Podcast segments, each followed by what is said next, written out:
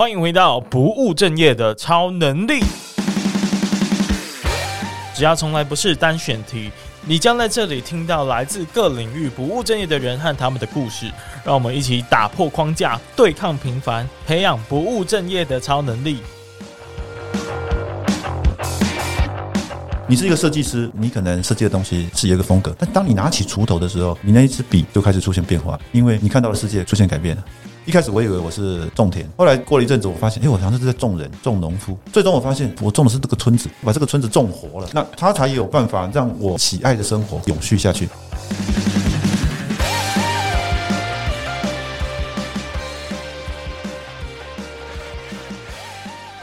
Hello，大家好，大家好，我是威廉，欢迎再次收听不务正业的超能力。那上一次的节目呢，我们邀请到了半农理想国的共同作者，也是股东俱乐部的创办人。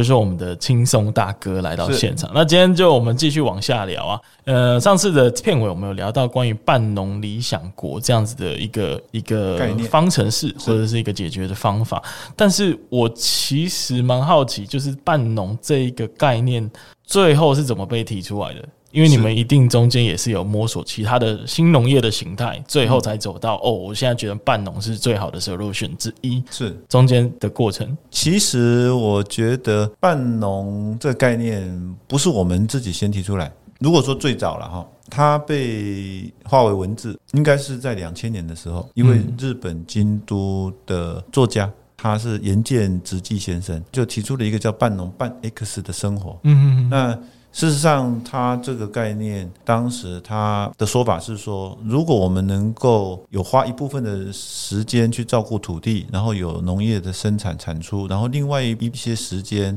你就有可能去发挥你的天赋才华，然后去做你真正有兴趣的事情，然后贡献这个世界跟社会。那在二十一世纪的网络时代，速度越来越快，但是人心会更希望追求慢下来的心灵。以前的广告就这样讲嘛，这时这速时代越快，心越慢嘛。我觉得他当时这个事情有一点真的打中了这个时代人心的向往。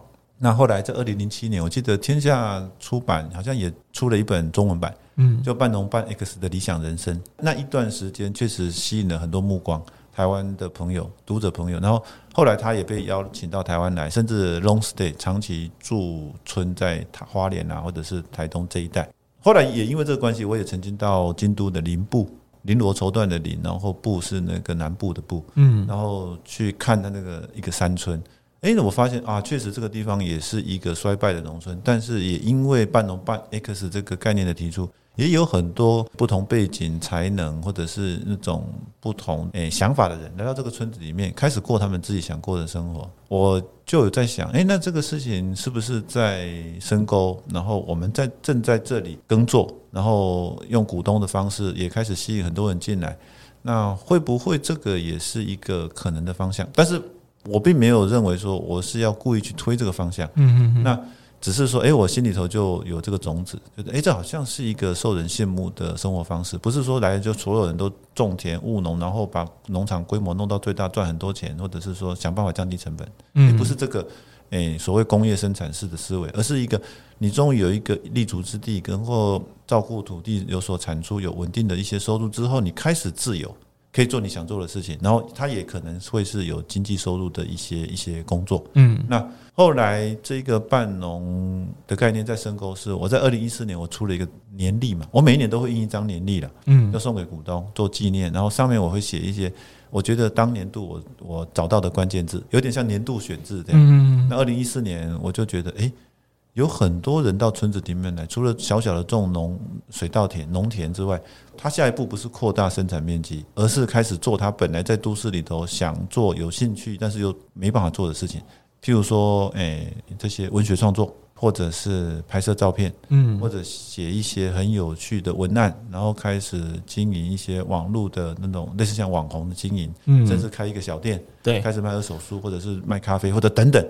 我我感觉到这一些人在农业之外所去做的这些有趣的事情，反而是百花齐放，然后是真正吸引我的焦点。后来所谓的半农理想国，某种程度也回应这个十年前的观察，就是这一群人没有因为好像讲的比较不好听，有点有些人会说啊，你这个半吊子务农了，嗯，种那么小，长那么少，卖卖的钱又不多，没固定薪水也不多，但是那你这能能过日子吗？有些时候会受到这种批评的，嗯，就有点像是文青务农吧，大概这种概念 是，但但是。它带来另外一些新的都市思维、美学，甚至城乡文化对话的那些碰撞跟火花。当它变成一个论述，变成一个作品，甚至变成一些思维或者是一些有趣的概念的时候，诶，它的价值被看见。然后有些人会因为这样子更被吸引来到这个农村。你不会很想要去一个说啊，种什么东西非常产值很大，然后价格很高，然后你只是因为它是一个。量产的第一名，然后你去参观，没有没有，你如果不是经营农场经营组，你不会去。可是有一群人在这里过着半农很有趣的生活，一年四季，诶，经常办活动体验，然后还甚至办一些比赛，或者是教你怎么钓鱼，教你怎么样插花，教你去腊肉，你可能就会觉得，诶，好像我也可以来这里玩一玩。嗯，对，那个吸引力无关大小，而是他有没有真的跟你有互动跟对话。那半农半 X，他很大，就是说，他就是你可以说他半吊子，但也因为这样子，所以人人可以亲近。嗯，我不会说你讲的不好，所以你不要讲。请问哪一个人的英文不是从不好开始讲到好？啊，你讲那么差，你不要说了。那你一辈子不会说，那你就啊，你不会中，那你不要中，那你永远不会中。嗯，就是因为你不会，一万个人就会有一万种从不会变成会的过程。那其实我觉得半农半 X 某种程度就有一个这样子的吸引力，嗯，人人都有机会，人人都有空间，因为这个地方确实乡村人去楼空嘛。那台湾还有一个就是说，真的是无远佛界的 WiFi 的环境，真的，你不管去到哪里就能上网，所以你只要能够上网跟世界对话，然后你站在任何一个地方，其实你都有机会用这种半农半 X 的方式去经营你的生活。这是当时我们所。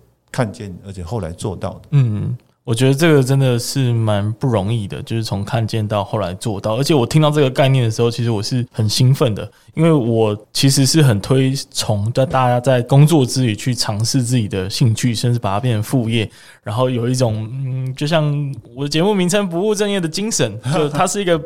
我认为很正面的形容，因为是不务正业帮助我们去体验这个世界，然后可以兼顾我们的理想生活跟工作的模式等等。是，但是呃，就在这个过程，我其实是蛮想知道说，实际上在半农半 X 的这样子的嗯生活当中，是否已经有一些你觉得印象比较深刻的案例？他已经过了一个呃示范的一个生活给我们看，然后我们怎么去参考他的一种前进的模式？嗯，其实，在深沟村后来有很多有趣的人事物。嗯，那其实到现在为止，因为深沟村出过三个 TED 的讲者，哇哦，是我是第一个。嗯，TED 台北，我我认为我也是半农了。嗯，因为一般农夫是不用上电台，不用去录，就就我我是农村宣传家了哈。对对对，就是我我是一半。从事农业生产，但是我很积极面对媒体，或者是说写作啦，或者论述。那这是一个宣传的工作。对，那形塑一些形象，然后他也能够创造一些诶、欸、有趣的事物。那另外一位是诶、欸，有一位叫做林大米，嗯，他他在网络上有一个大家看得到的，就是米米之音，稻米的米，嗯，两个都是稻米的米，米米之音。他在二零一六年网络开播的一个诶、欸、世界同步开播的一个农村电台。哇哦，他一开始只讲。深沟这一群有趣的人，那现在还找得到这些四十分钟还是一个小时以内的节目吧？然后他他本来是专业的广播人，那我在上电台的时候认识他，那他也是台中的农家子弟。嗯，最后他就感觉说，明明农村有很多很有趣的事情，他跟他妈妈的对话、亲戚朋友啊、妯娌啊什么这些，就是亲家狗在，就很多事情很有趣，但是你在主流媒体看不到，嗯，你在农村电台也听不到，你就听到就是好像农村电台就只能卖药。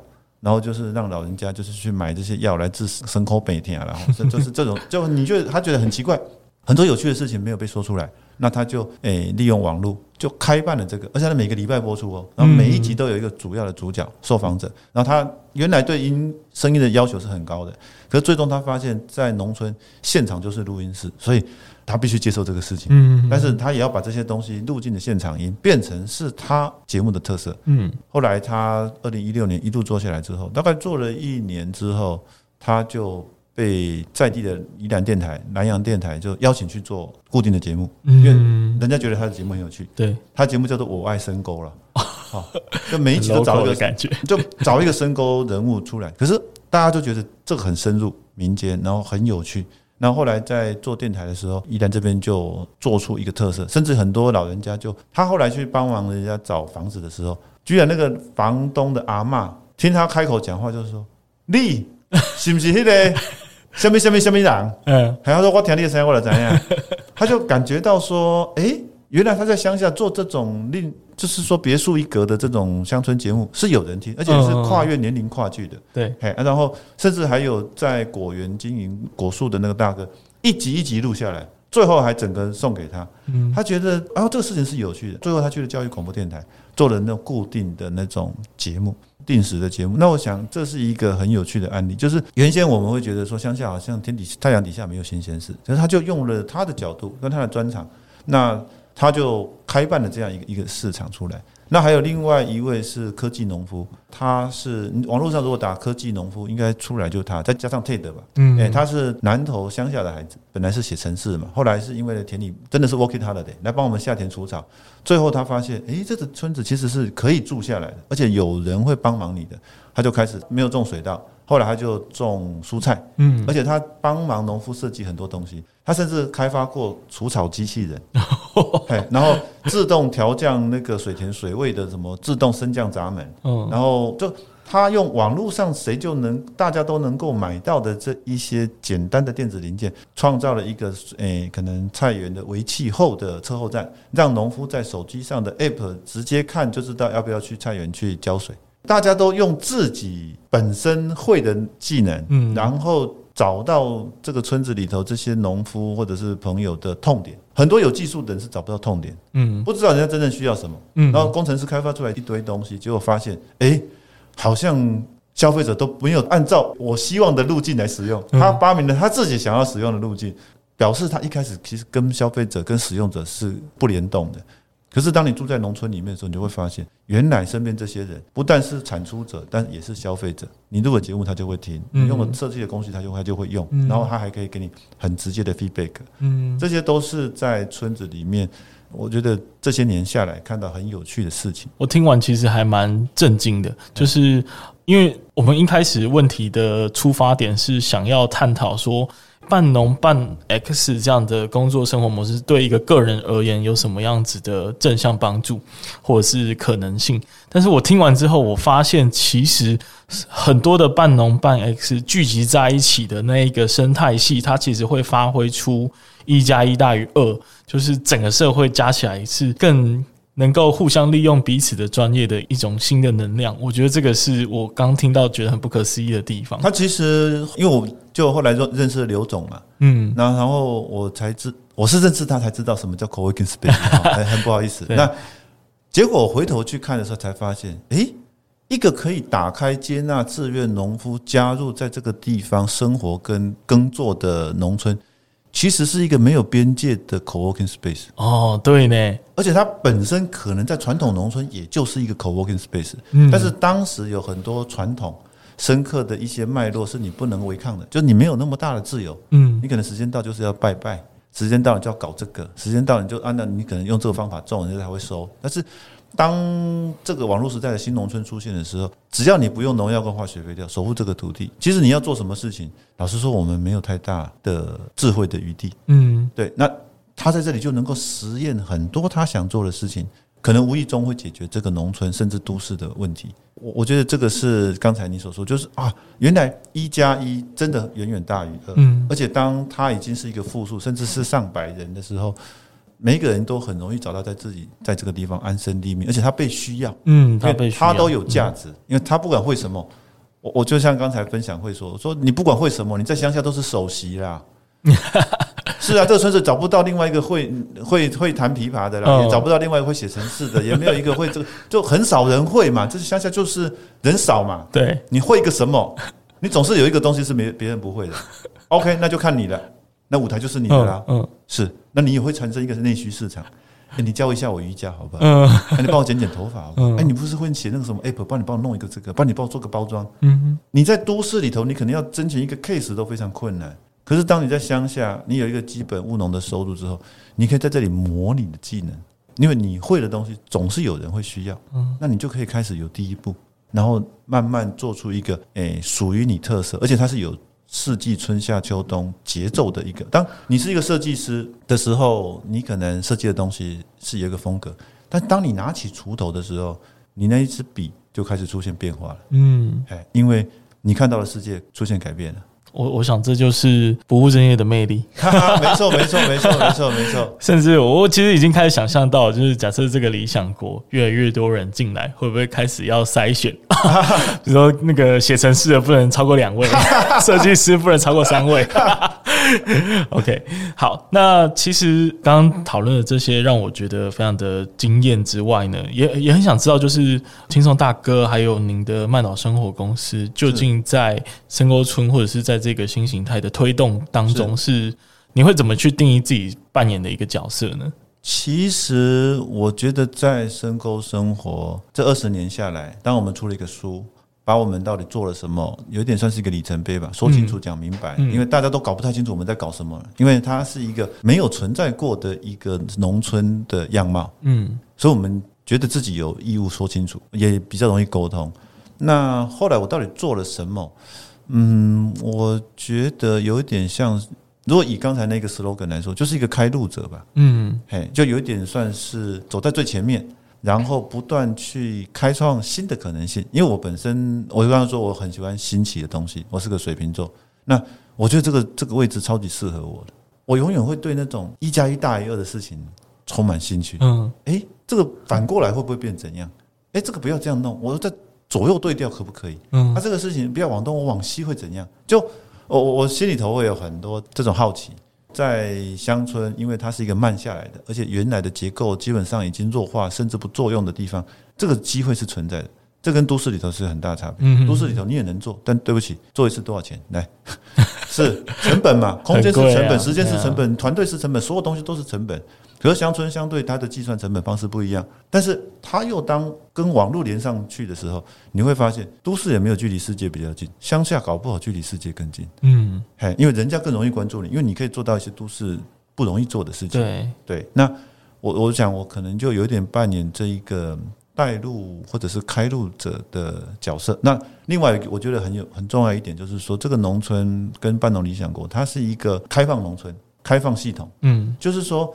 我们在这里租房子、租田地、开放空间，甚至创造各种合作的机会，甚至弄了一个公司，开始带进各种机会，然后海内外的参访，甚至跟一些旅行社合作，甚至开办学堂。嗯，好，就我们已经开始的让人有一个管道，有迹可循的进入农村。不管你想学种水稻、学种蔬菜，甚至学种果树。甚至将来可能养鱼啦，或者是养鸡，或者等等，嗯，那能够让你找到一个脉络进入这个村落，甚至养蜜蜂，它都能够让你有一个机会找到一群同学同好，然后有老师，然后你可以在这里开始落地。我觉得也有点像一个园丁的角色吧，嗯，所以我后来在书里头我是这样写的啦。一开始我以为我是种田种水稻，后来过了一阵子，我发现，哎，我好像是在种人种农夫。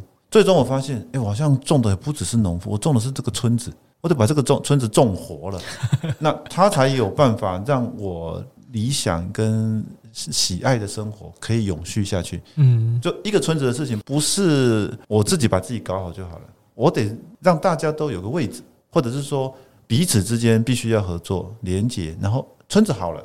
那我喜欢的生活就能够继续下去，嗯，跟在都市里头，我觉得有蛮大的不同。那我想，就是您刚刚有提到说，哎，你后来发现自己是种农村的角色了，是是是。那会不会想要去种其他的农村呢？啊，我觉得这个也是很自然的发展，就最后人家会来看你，就你也写书了吗？那你也演讲了，然后你到处去分享啊，弄东弄西，然后做一些有趣的事情，人家就会好奇上门。然后不止从台湾来，从国外来，从日本来，从韩国来，从马来西亚，从从可能香港都会跑过来。嗯，他会觉得说，诶，你这种生活方式很有趣。我们那边也有一群这样的朋友，我们可不可以怎么样？怎么样？怎么样？这个事情会自然发生。嗯，后来我觉得比较永续的做法，必须是他有一个事业基础了。就所以，这是后来我们为什么在二零一九年会成立公司？就是台湾以前在世界上，我们觉得我们一直是一个经验的输入国，嗯，就人家比较先进，对，人家比较进步，我们都要出去留个学，过个洋墨水，然后弄什么，然后接下来我们好像就是个样子。可是我们其实，在无意之间没有发现，我们也累积很多东西是人家羡慕的。这些事情当人家要的时候，我们有没有办法 output？能不能有办法输出？嗯，或者甚至用这个东西卖这个事情变成是一个生意，甚至是话语权。我们可以开规格，然后让人家也做跟我们一样有趣的事情。嗯，就我觉得台湾以前我们经常在讲国际化，我们以为说啊，学了英文我们就国际化了啊，我们在推电脑、推网络的这些呃是这些基础设施或者是说技能啊，我们就国际化了。最终我们都发现是啊，我们都在国际列车的尾巴。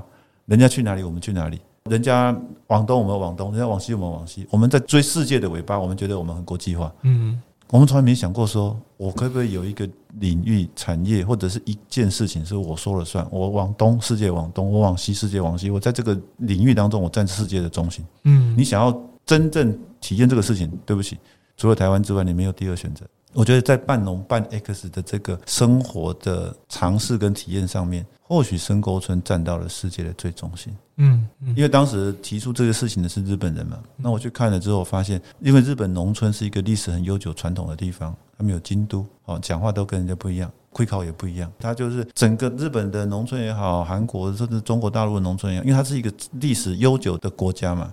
所以，其实你有时候不容易进去，因为传统高不可攀。他说一千年来我们都这样，你不能随便乱改。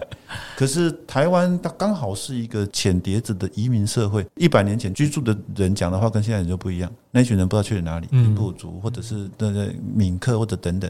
我们的农村是习惯于接受、包容的，是开放的。它这些开放程度都远胜于其他国家。那它如果又能够接地，那这会不会是我们的一个优势？最终我发现，哎，好像是的。如果网络时代也有一种吸引人的生活聚落，就人是群居的动物嘛，一定叫做都市吗？叫做大都会吗？是这种诶分散型的那种，像欧洲的这种扁平都市，还是这种纽约的就是摩天都市，或者香港这种？还有没有另外一种人类群聚在网络时代可以活得很舒服的这种距离？我们可能在实验其中一个 solution。嗯，那如果这个东西是受人吸引、被人羡慕、有魅力的，我是不是在世界的中心？对，是的。嗯，听到这里就觉得很高兴，今天有机会采访到你。不过我想到一件事情，就是您刚刚有说台湾其实相对于跟呃传统在做沟通，因为可能大家的那个传统的行程时间还没有那么长，是，所以相对是有机会比较顺利的。但同时，我相信听到这里的大家也有期待，说我是不是可以在我老家也实现半农半 X 的生活？是是。但是我其实确实有听到，嗯，比如说我过去采访过屏东可可的农夫，他可能就是当初在回去的时候，确实也受到很多的质疑。哦，尤其是像轻松大哥这种很常出现在媒体的，大家可能就会比较老一辈，可能就会觉得说，哎、欸，你是要选举，你是有什么图 图谋，有什么贪图什么利益什么的，甚至在部落，其实也很多的部落的耆老也是会反对年轻人把很大量的目光的焦点带到部落去破坏他原本的生活的方式。是是。那对于这样子的观察，你有没有什么反馈？其实我觉得我们毕竟是。后来者，那也必须承认是外来者。虽然我是个女婿了哈，就是我还是有一个基本的合理性跟正当性。嗯，但是入境随俗，然后尊重在地。嗯，我觉得这个事情不管到哪里都一定是要的。但是世界在转动，时代在进步，一定会改变，只是时间早晚的问题。那这个当中如何拿捏？我觉得其实真的非常巧妙，基本上没有准则可言啊。嗯，但是。你必须尊重先来的人，嗯，这事情是毋庸置疑的。那我我自己采取了一个我觉得比较保守的做法，就是我保持距离。你们都还 OK 的，你觉得应该要那个的，你还很有力气，你还很坚持的，你还觉得很重要，啊，那我都不要碰，我就捡那些你不要的，你觉得你也觉得这不重要，这不想玩的，这个田很烂的，这个我没有办法经营的，这个我已经不稀罕，这个我不不想了，好，那我从这里开始。哦，对，我就捡这些人家不要的，嗯哼，即使是一个夹缝，都有可能一棵榕树的种子掉下去变成参天巨木，但你给它时间呢，嗯哼。对，一一堵高墙上面只要有一点点的鸟大便，你可能那个雀榕就长啦、啊。可是它不会一夕之间就长成大树，它得慢慢的、慢慢的、慢慢的把气根扎扎扎，等到它触到土地的那一块。对不起，这个房子不是它的对手了。嗯，我觉得有一点点这个味道。嗯，是大概理解您的。那所以在整个过程当中，人家觉得我质疑，我们就退。很简单，因为你得自保啊。他觉得啊，这个你好像弄得太那个啊，没关系，那这个我不做没关系。嗯，那所以在书里头我也有描述到，当我搬到这个村子来的时候，过了两三年，其实我后来就做了一次在地小学的家长会长，当时真的选不出人呢、欸，因为学校小学校又会长你就知道，专门要出钱的嘛。对啊，是啊，那可是那问题是学校小，找不到那么人那么多能出钱的人。当前一任会长又出了很多钱的时候，下一任会长就更难找了。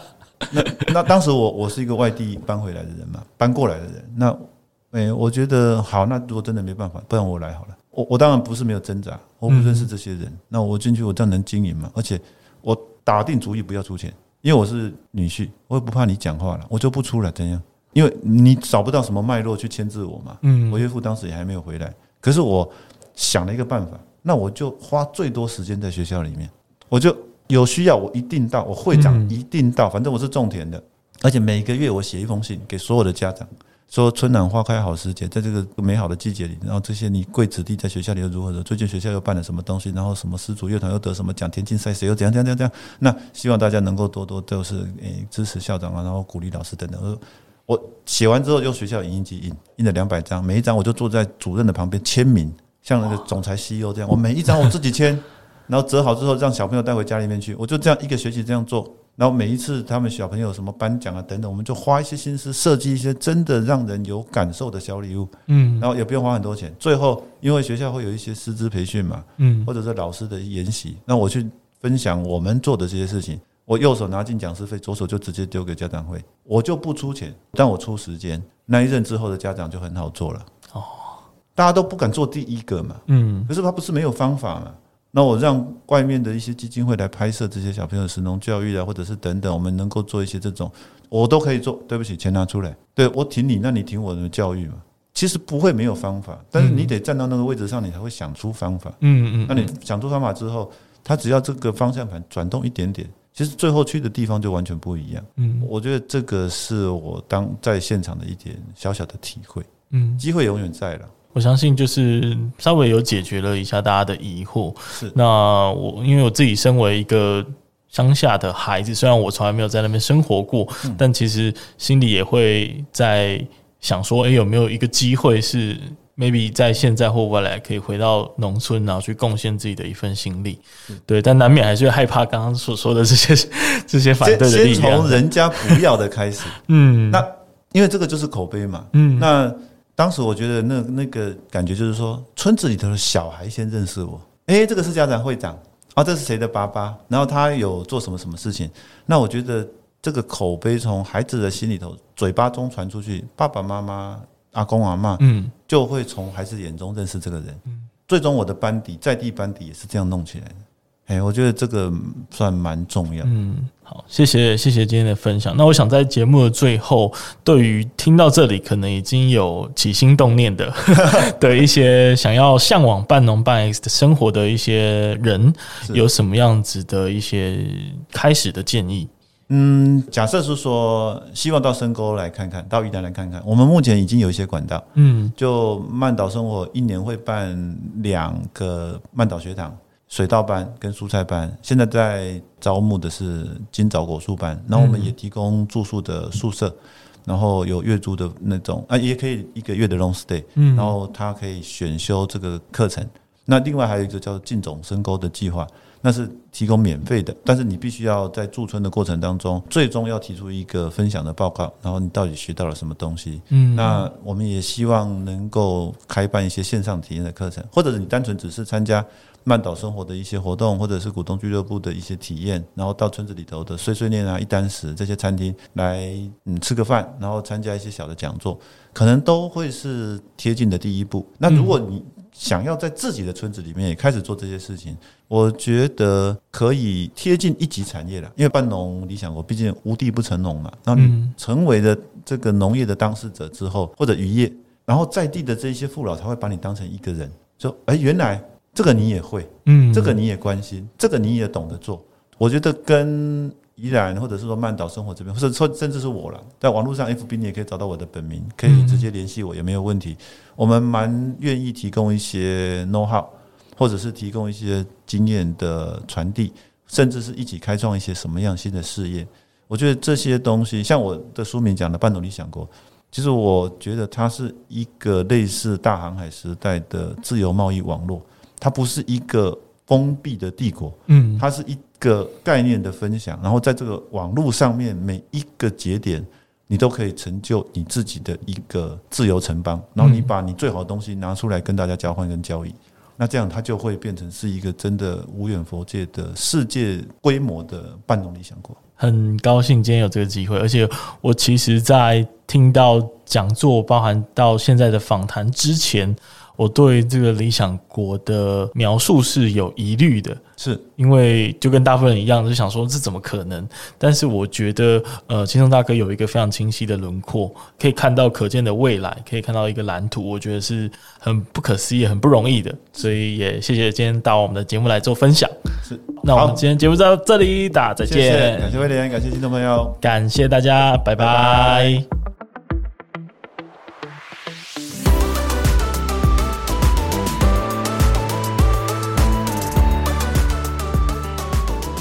感谢你听完这集的节目。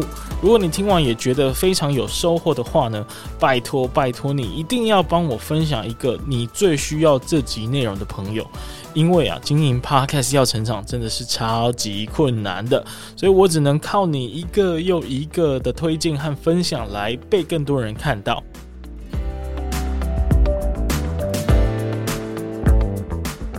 有任何的想法想要讨论的话呢，也欢迎到 Apple Podcast 评分留言，或是到 IG 去找我聊天。那不务正业的超能力，我们下次再见，拜拜。